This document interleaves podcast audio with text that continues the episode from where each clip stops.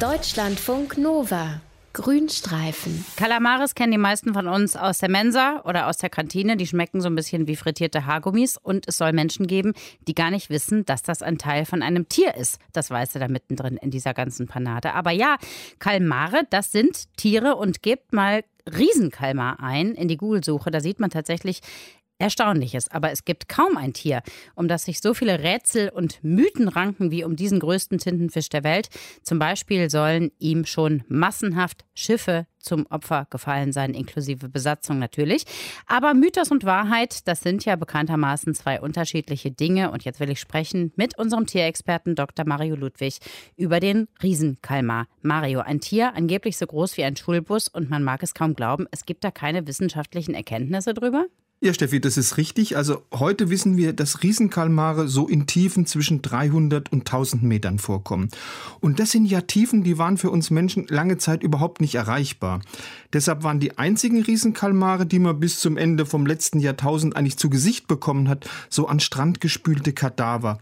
Und erst 2004 ist es dann japanischen Wissenschaftlern gelungen, so mit so einer ferngesteuerten Unterwasserkamera Bilder von einem lebenden Riesenkalmar zu schießen. Und 2005 haben es dann die gleichen Forscher geschafft, auch mal so einen Riesentintenfisch in seinem natürlichen Lebensraum zu filmen. Und das ist ein Kunststück, das ist weltweit inzwischen gerade mal ein halbes Dutzend Mal gelungen. Also wir wissen da noch relativ wenig. Aber konnte man denn, wenn man ihn schon vor die Linse bekommen hat, nicht einfach so einen Riesenkalmar mal fangen und dann in ein Aquarium stecken, um ihn zu beobachten? Nee, ist nie gelungen, also so einen Riesenkalmar mal lebendig zu fangen. 2006 konnte wieder ein japanisches Forscherteam zwar so einen Riesenkalmar mit Hilfe von einem schönen Fressköder zuerst mal aus 600 Meter Tiefe an die Oberfläche locken. Die haben es dann auch geschafft, den lebendig an Bord von ihrem Forschungsschiff zu bringen. Aber dann ist der Kalmar an inneren Verletzungen leider verstorben und es waren Verletzungen, die hat er wahrscheinlich durch diese massiven Druckveränderungen, die ja beim Auftauchen entstehen, äh, hat es dann einfach nicht geschafft. Der Arme. Aber zumindest konnte man ja mal sehen, wie groß er wirklich ist. Ist er wirklich so groß wie ein Bus? kann man gar nicht so einfach beantworten. Also es gibt nämlich bei dieser Messung von Riesenkalmaren ein großes Problem. Mhm. Die Arme, und da hat er ja nur eine Menge davon, die sind enorm dehnfähig. Deshalb wird bei der Größenmessung eigentlich nur die Länge des Körpers ohne Arme, also die Länge des sogenannten Mantels, der unveränderlich ist, herangezogen. Mhm. Und da war die größte Länge 2,25 Meter. Und mit ungedehnten Tentakeln, da war der längste je gefundene Riesenkalmar so vielleicht 12 Meter lang. Und auf die Waage bringt so ein Riesenkalmar 200 Kilogramm, möglicherweise aber auch mehr. Nach Schulbus hört sich das alles aber noch nicht so richtig an. Nee, also zumindest der Riesenkalmar, der hat keine Schulbusdimensionen. Es gibt jetzt aber auch noch einen anderen Kalmar, das ist der Kolosskalmar. Das ist ein Tintenfisch, der kommt so in den Gewässern rund um die Antarktis vor. Der hat jetzt kürzere Fangarme, aber der hat einen viel größeren, einen viel massigeren Körper. Und der erreicht Gewicht von 700 Kilogramm und ist damit deutlich schwerer als der Riesenkalmar. Es ist ja auch immer die Rede von den Augen, die angeblich so groß sind wie Suppenteller. Was ist denn damit? Also das ist jetzt kein Mythos, das ist tatsächlich so. Die haben tatsächlich einen Durchmesser von 30 Zentimetern. Sind, die Augen vom Riesenkalmar sind die größten im Tierreich.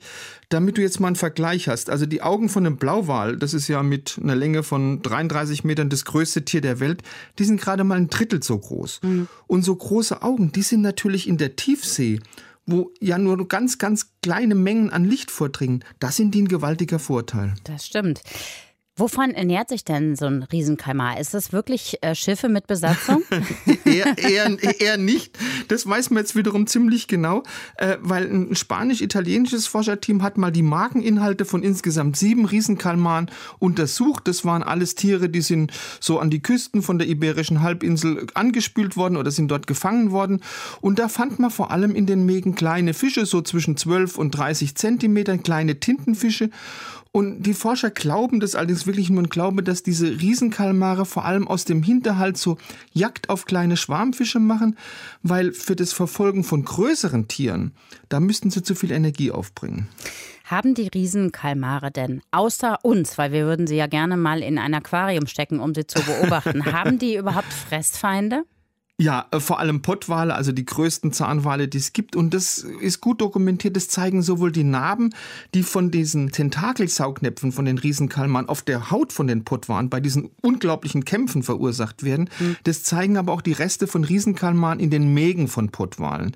Neuerdings weiß man aber jetzt auch, dass so kleine Riesenkalmare, die werden offensichtlich auch von Schwertwalen, also von Orcas und auch von größeren Haien gefressen.